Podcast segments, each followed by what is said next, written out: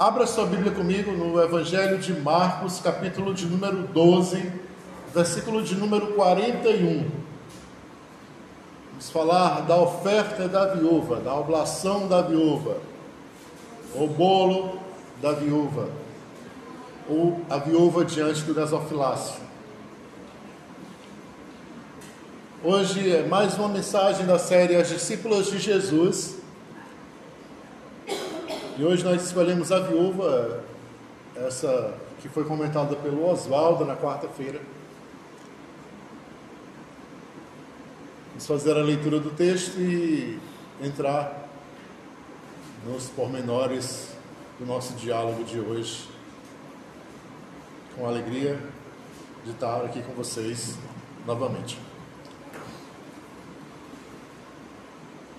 Esse texto se encontra em Lucas também, no capítulo 21, de 1 ao 4, mas vamos fazer a leitura de Marcos.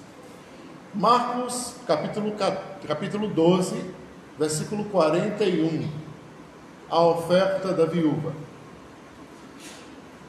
Sentado diante do tesouro do templo, Jesus observava como a multidão depositava moedas no cofre Muitos ricos depositavam muitas moedas. Veio uma viúva pobre e depositou duas moedinhas que valiam um quadrante.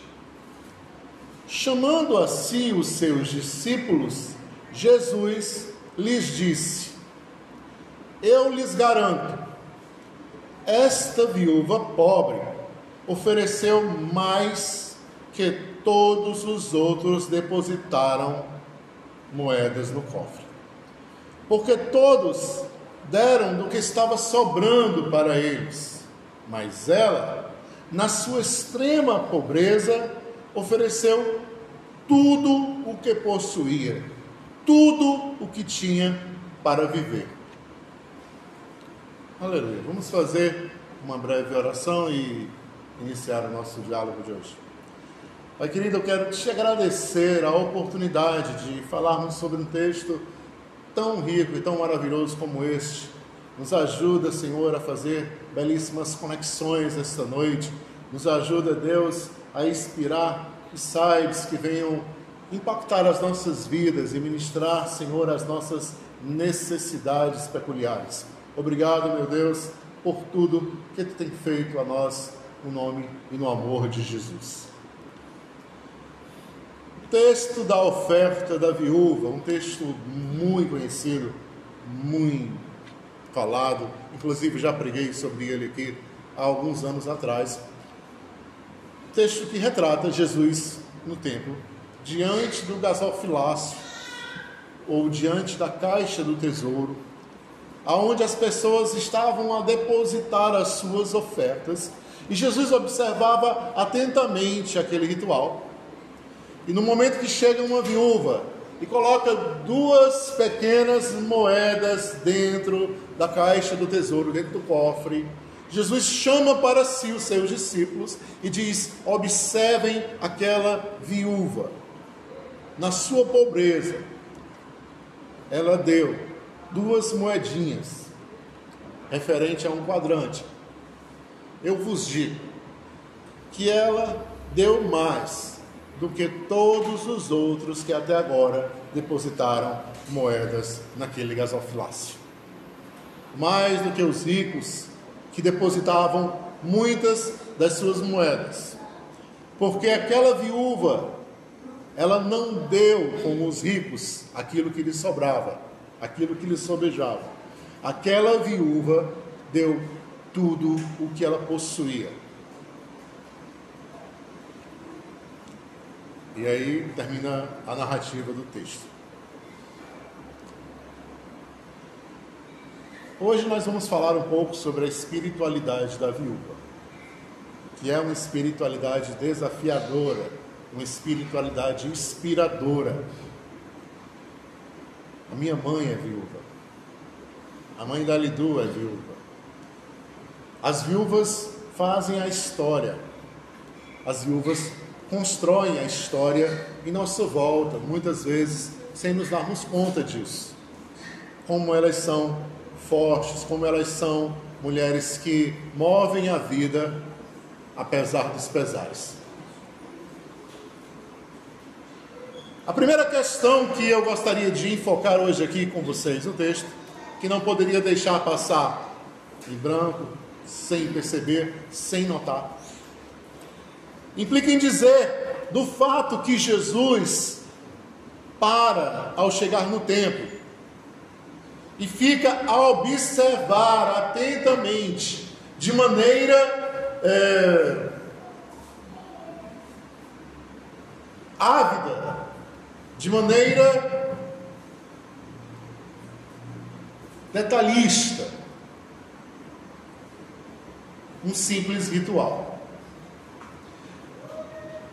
Percebam que Jesus senta-se no templo e fica olhando as pessoas colocarem suas ofertas diante do gasofilácio. Até o momento onde chega uma viúva e coloca duas pequenas moedas, e ele chama os discípulos para junto de si e vem lhes trazer um ensinamento a respeito daquilo e um elogio para aquela viúva e vem simplesmente trazer uma palavra, uma palavra de, de exortação a todos os outros que precederam a viúva em sua oferta. A primeira, a primeira chave desse texto que chama e traz a minha atenção Acho que está alto, não, Dani?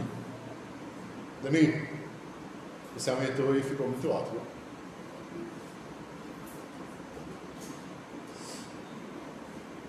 A primeira chave desse texto que me chama a atenção diz a respeito do significado e da importância que Jesus dá ao rito. Jesus senta para e observa o rito.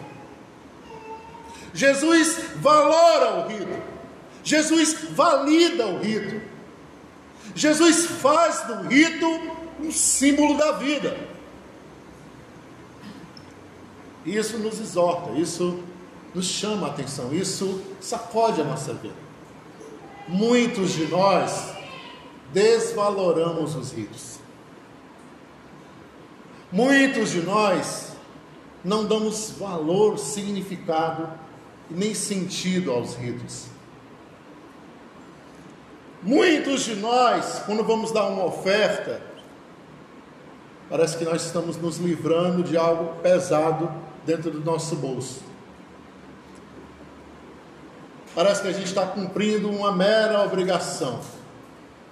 Não adora aquilo que está fazendo. Muitos de nós, quando cantamos um louvor, não entendemos que aquele momento é um momento onde você está se conectando com Deus e é um rito profundo. Você simplesmente se empolga quando há empolgação ou não se empolga quando não há empolgação. Muitos de nós desaprendemos a dobrar os joelhos porque achamos que é extremamente ritualístico fazer tal coisa. E não tem sentido, eu posso orar deitado, eu posso orar na rede, eu posso orar é, balançando, eu posso orar, e você simplesmente perde o valor do rito. Perde o valor do rito. Porque você pode não acreditar, mas algumas pessoas, quando dobram os joelhos, o mundo espiritual se move em volta delas. Mas essas pessoas sabem o valor do rito. Não são como você, que não conhece esse valor. Muitas pessoas, quando chegam no momento que entram no templo, adentram no espaço religioso, acreditam que aqui é um espaço como qualquer outro e perdem o valor do rito. Quando alguém está falando à frente, ou vamos dar o um exemplo da Toninha na semana passada, a Toninha pregou no lugar do pastor. Aí eu não, a Toninha que vai pregar, vou embora. Não é o pastor? Mal param para pensar que não é o pastor que faz parte do rito, e nem a Toninha, mas é o Espírito que está aqui que fala. E quem está fazendo o rito está se colocando nas mãos do Espírito. E se você não tem a reverência para ouvir o Espírito, você perdeu o valor do rito. Se você saiu, porque você conhece a Toninha, porque ela é sua amiga, porque você escuta a Toninha todo dia, e você acredita que Deus não vai falar nada demais através da Toninha, porque ela está falando aqui na frente, você perdeu o valor do rito e perdeu uma oportunidade de ouvir Deus falar com você. Porque Deus usa os ritos. Então percebam que Jesus diz: observem aquela mulher fazendo um rito. Ele não diz assim, que bobagem. Ela está dando duas moedinhas, que coisa engraçada. Que coisa mais sem importância. É tão pequeno o valor dela. Não. Ele diz: olhem para aquela viúva que está dando aquelas moedas. Aquela mulher, ela é maior no reino espiritual. Ela é um gigante no reino espiritual que ultrapassa todos os outros ricos que saíram antes dela. Em valor no reino espiritual, ela é maior do que todos eles. O rito dela ecoa na eternidade. Percebam isso. O rito daquela mulher, o som daquelas moedas, ecoa na eternidade. Gente, isso é, isso é tremendo de imaginar. Porque ela não dava para o gasofilácio, ela não dava para os judeus, ela não dava para o templo, ela depositava para o próprio Deus, fazer uso daquilo que estava no seu coração. Era uma expressão de gratidão, uma expressão de amor, uma expressão de adoração que aquela mulher depositava no gasofilácio. E era tudo para ela. E isso ecoava na eternidade. Ecoava na eternidade. E aí você pode me perguntar assim, pastor, por que, que às vezes eu oro tanto e Deus não me responde? Pastor, por que, que eu dobro tantos joelhos e não tenho a impressão que Deus não está junto de mim? Talvez você perdeu a reverência e a importância que deveria dar ao rito. Quando for dobrar os seus joelhos, lembre-se. Quando for fazer a sua oração, lembre-se. Quando for dar a sua oferta, lembre-se. Quando for dar o seu louvor, lembre-se. Nós não somos nada. Tudo é por Ele para Ele sempre. Se eu tenho essa compreensão, se eu tenho essa dimensão, se eu consigo potencializar o rito dessa forma, o rito para mim ganha vida, ganha significado, ganha expressão e ecoa na eternidade.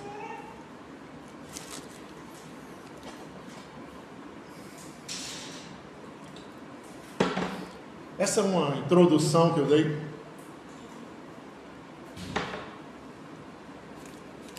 Mas eu queria entrar agora na questão da viúva. Falar de viúva é falar de um tema, de uma personagem que é bastante conhecida nas Escrituras. Eu posso citar algumas viúvas de cabeça, que vocês vão ver como a gente deixa passar desapercebida, como Ruth, como Noemi, como Orfa,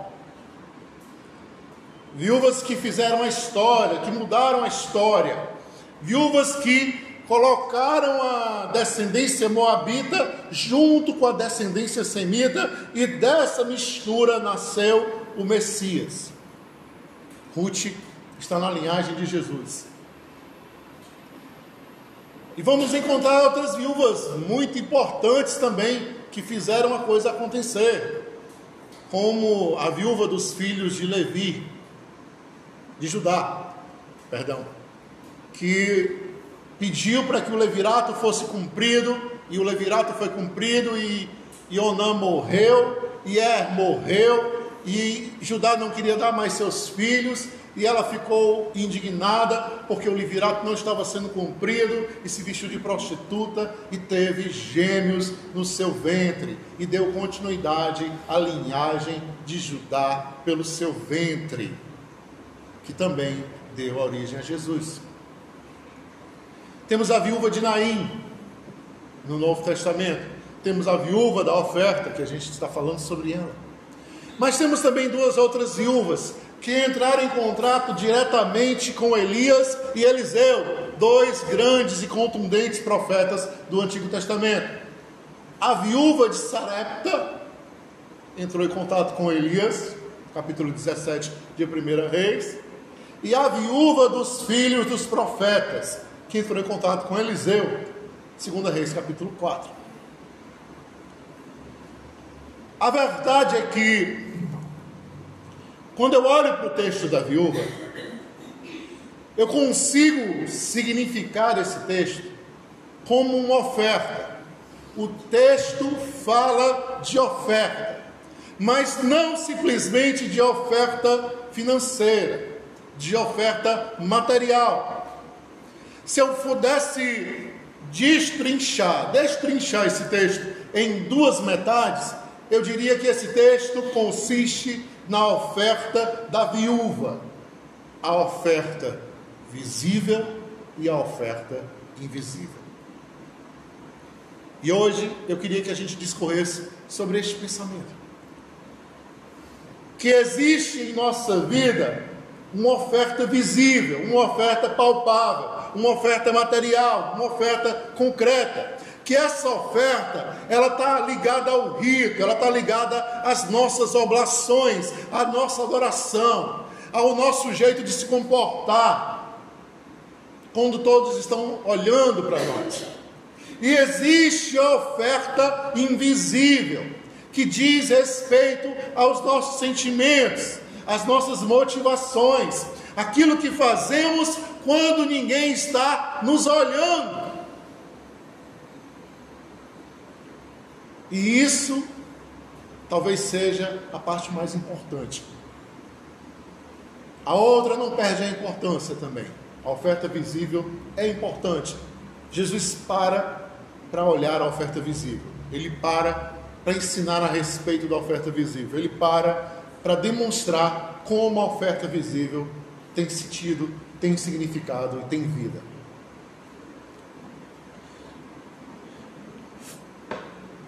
Falando das viúvas, eu vou narrar um pouquinho da história de cada uma, para a gente se habituar, se atualizar. A viúva de Sarepta, Elias estava, já estava naquele período de seca em Israel, e Deus falou o seguinte para Elias: Elias, Vá até Sarepta.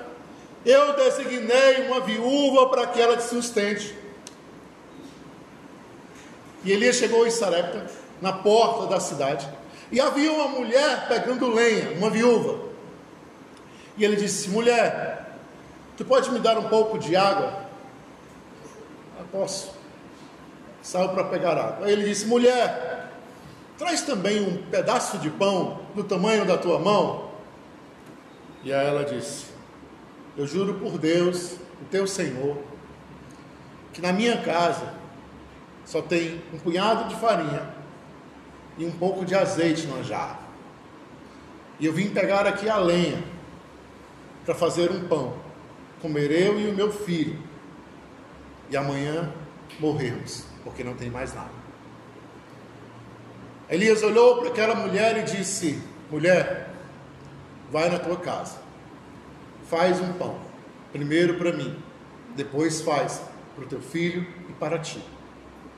E assim diz o Senhor: que a, o azeite da tua jarra não faltará, e a farinha da tua panela não falhará, enquanto a chuva não vier sobre a terra. Diz a Escritura que a mulher foi, fez o pão para Elias, deu, fez o pão para ela e para o filho, e comeram. E o azeite não acabou, e a farinha não cessou, enquanto Deus não devolveu a chuva a Israel. Eliseu estava passando e uma das viúvas dos filhos dos profetas chegou para Eliseu e disse: Meu senhor, eu preciso falar com você. Você lembra muito bem do meu, do meu marido, seu servo, que havia morrido há algum tempo. Ele era um homem temente a Deus e amava o Senhor. No entanto, nós estamos com algumas dívidas. E alguém amanhã vem tomar meus dois filhos para o escravo, por conta das dívidas que temos. E aí ele disse: O que, você quer que eu faça? O que você tem em casa, mulher? E ela disse: Eu só tenho uma jarra com um pouco de azeite. Aí ele olhou para ela e disse: Mulher, peça a todas as tuas vizinhas a maior quantidade de vasilhas que tu tiver. Quando tu estiver com as vasilhas, fecha a tua porta sobre ti e derrama azeite sobre cada uma delas. Eis que te digo: enquanto as vasilhas não cessarem, o azeite não cessará. Então a mulher fez assim, como Eliseu havia dito. Pediu todas as vasilhas emprestadas que podia fechou a porta sobre si e pediu para os filhos trazerem as vasilhas e enchendo as vasilhas de azeite. Então, no momento, ele disse: Filho, mais uma vasilha. O filho, não tem mais vasilha, mano.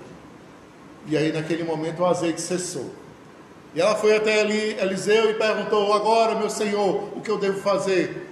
Ele disse: Venda todo esse azeite, pague a sua dívida, e com o restante, viva com seus filhos.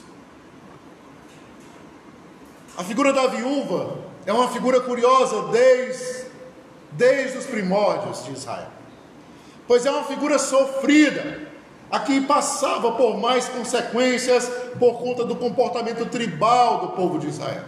Haviam guerras, os guerreiros morriam e as viúvas sobejavam. Não tinham sustento, os filhos muitas vezes pequenos viviam de doações e quando eu ouço Deus falar para Elias que ele ordenou que uma viúva o sustentaria em Sarepta, eu não consigo pensar diferente. Deus tem um negócio com as viúvas. Deus trata as viúvas de uma maneira peculiar. Assim como ele trata todos aqueles que sofrem, assim como ele trata todos aqueles que padecem, aqueles que passam maior privação, aqueles que são mais enxotados pela vida, aqueles que sofrem discriminação, preconceito e dor. Deus dá a sua atenção a estes.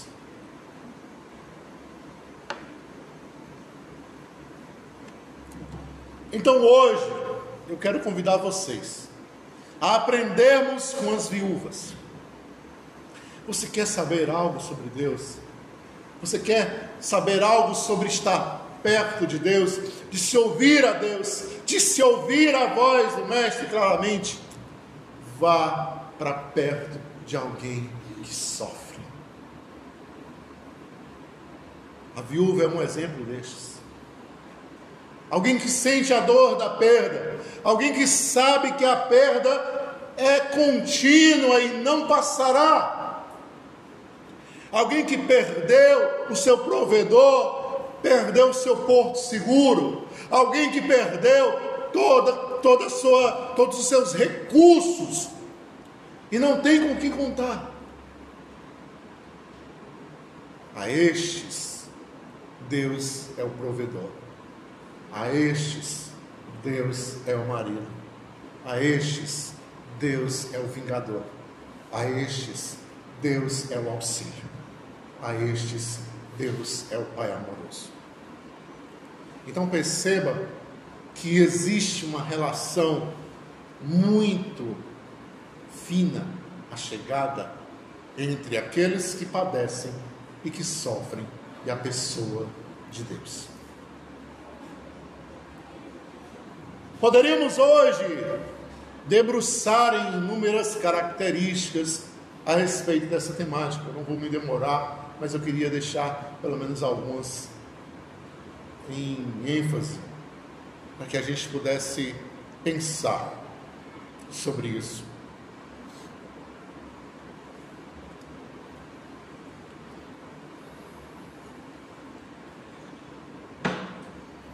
Que as viúvas são de tão especiais?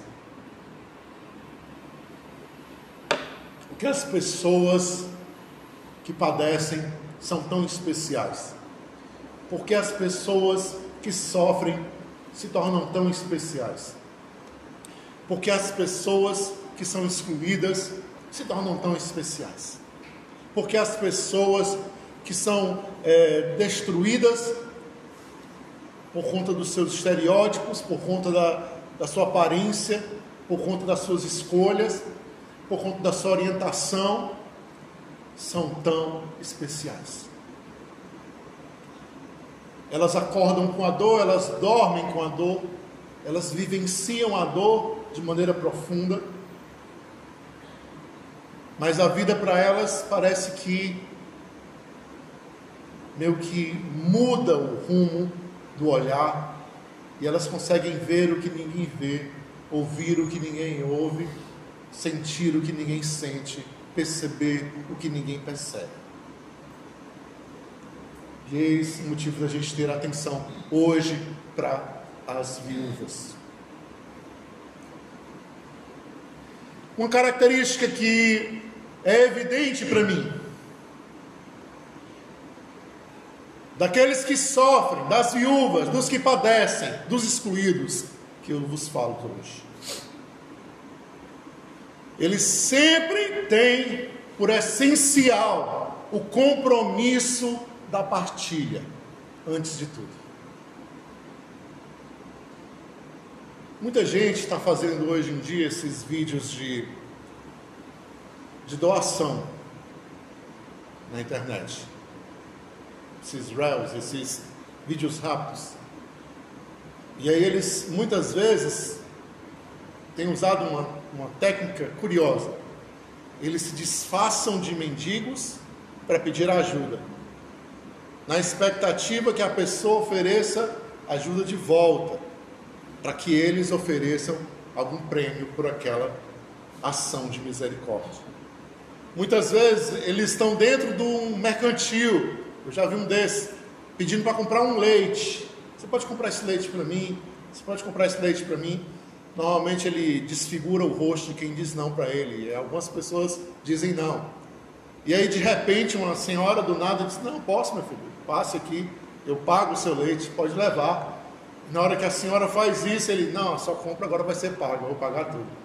A senhora fez uma boa ação e eu vou lhe retribuir com o prêmio da sua compra. Normalmente, quando eles estão na rua, tentando parar um e outro, oferecer um presente, um prêmio, a maioria das pessoas nem lhes olha, passa distante. Não, não tenho tempo, estou passando e tudo. E aí, de repente, vê aquele cara sentado no chão, pedindo ajuda. Chega, pergunta se ele tem como ajudar numa passagem. O cara tira da, da bolsa que ele acabou de pedir e dá o dinheiro da passagem. Por quê? Porque essas pessoas que sofrem, essas pessoas que padecem, essas pessoas que conhecem a dor, têm por essencial o compromisso da partilha. Foi o que Eliseu disse para a viúva Ó, oh, mulher, vai lá, faz um pão para mim. Aí depois você faz para você e para o seu filho. Gente, qualquer outra pessoa ia dizer assim: não vou fazer. Vá se catar, Elias. Vá se catar. Eu vou deixar de fazer o pão para mim e para o meu filho, para fazer para você. Você é muito bonito, né? mas na cabeça dela, ele estava com fome, estava pedindo pão. Eu disse: Não, vou fazer o pão para ele, depois eu vou fazer o outro para o meu filho e para mim. Mas será que vai dar? A pergunta que ela fez para si mesma: será que vai dar? A pergunta daqueles que sabem partilhar normalmente é essa: será que vai dar? A pergunta que ecoa no coração daqueles que estão repartindo pão para cinco mil pessoas diante de Jesus: será que vai dar? Mas ao mesmo tempo que perguntam, repartem. Perguntam e repartem. E o que acontece? Sobra. Sobra. Aí quando ela pergunta, será que vai dar? Ele diz, assim fala o Senhor, mulher. Nem a farinha, nem o azeite vão acabar. Aí eu fico imaginando, sabe o que? Aquela mulher virou uma fornecedora de pão para quem tinha fome. Que a pessoa que passasse por ali precisando de pão, ela já tinha um pão para dar. Fome você não passa, não. Pão aqui tem. Então, gente, o compromisso da partilha para aqueles que sabem o que é a dor vem em primeiro lugar. Segunda coisa,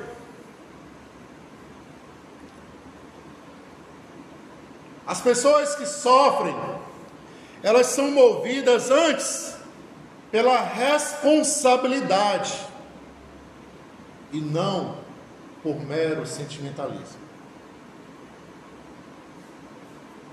Elas têm um compromisso com a responsabilidade de fazer a coisa certa.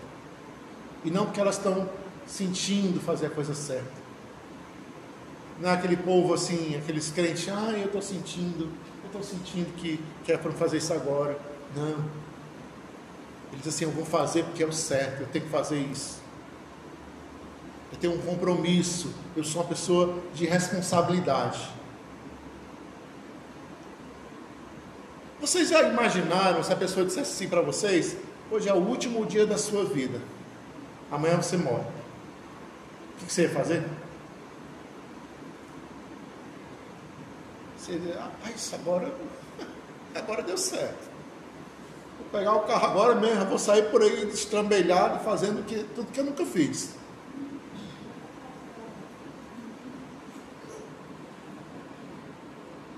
Então, vou pegar um avião, se der tempo, vou ganhar o mundo. Tem 24 horas ainda. Vou para Las Vegas. Já pensou? Gente, aquela viúva sabia que ela só tinha farinha e azeite para um dia. A palavra que ela diz para Elias é assim: amanhã eu e o meu filho vamos morrer, ou não temos comida. Que a fome era severa naquela terra, não tinha água, não crescia nada. Mas sabe o que foi que ela fez com esse pensamento de que ia morrer no outro dia? Ela foi pegar lenha a vida dela continuou. Ela foi pegar lenha para fazer o seu último pão. Quantos de nós tem essa giganteza emocional, estrutural, para sabermos que no nosso último dia é hoje, a gente dizer assim: o que, que você vai fazer hoje? Seu último dia. Eu vou fazer tudo o que eu sempre fiz: amar os meus filhos, amar o meu cônjuge, ir à minha igreja, adorar levantando as minhas mãos, fazer a minha oração de boa noite, fazer a minha janta e dormir. Mas é teu último dia, é. E eu vivo a minha vida tão bem que eu não preciso mudar nada. Há tanto compromisso, tanta responsabilidade, tanto engajamento, que não há nada que precise mudar. E aí você supera tudo, gente. Sua grandeza emocional esmaga a de algumas pessoas que têm tudo, tudo na vida, mas se tivessem esse tipo de notícia, piravam, piravam o mundo de ponta cabeça, enlouqueciam. Era capaz até de, de se matarem antes de morrer, porque não tinha estrutura para simplesmente deixar a vida partir.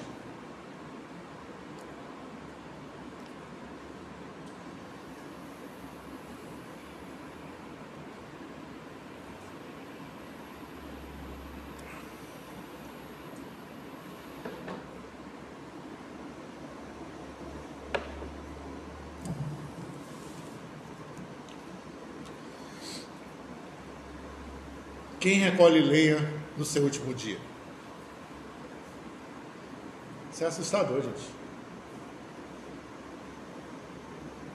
Quem está com câncer terminal, na cama, esperando a morte vir, sorrindo com os amigos e desejando que Deus abençoe a vida deles. Isso é assustador, marca a vida da gente.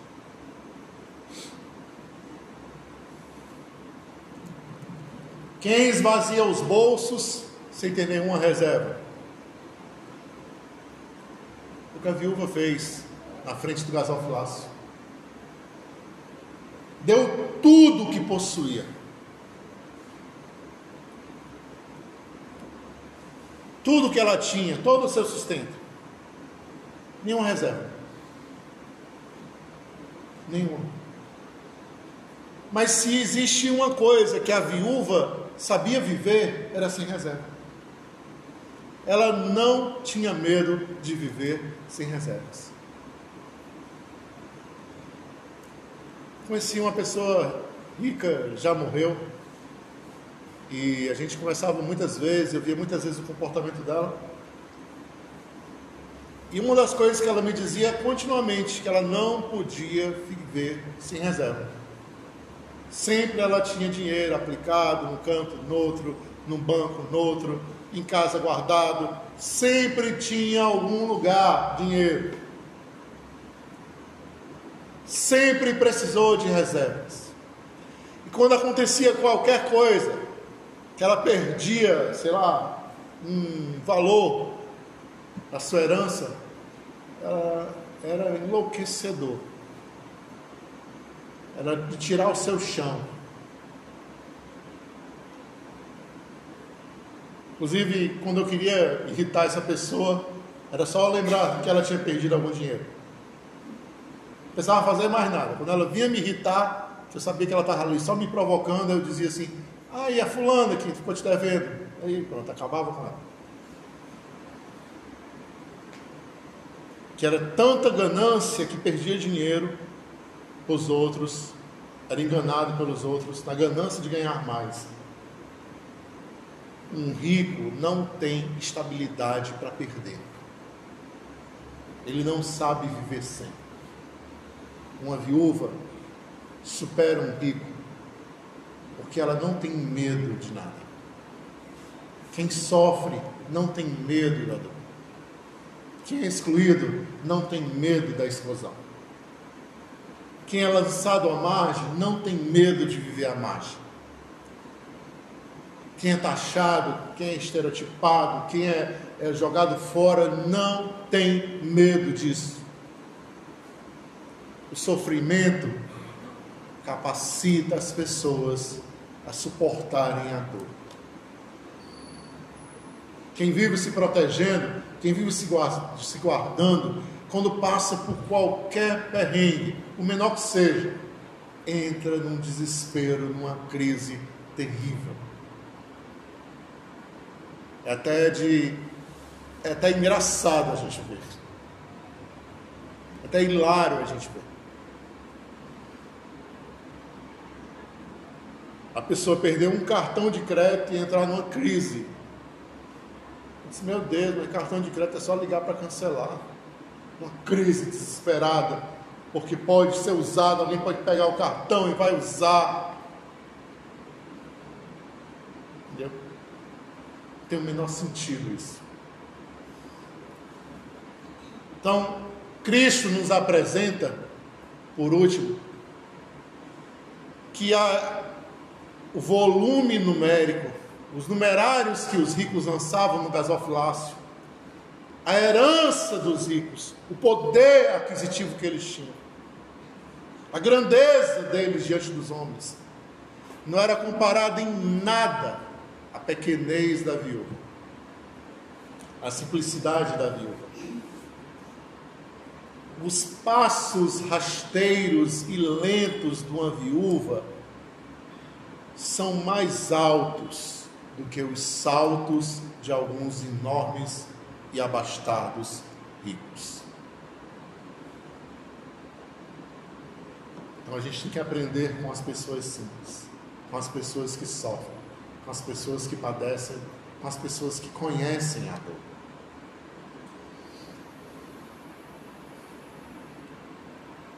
As pessoas que fazem do dia a dia um exercício de fé, um exercício de reverência, um exercício de ritualismo, um momento de estar perto e estar junto diante de Deus. Amém?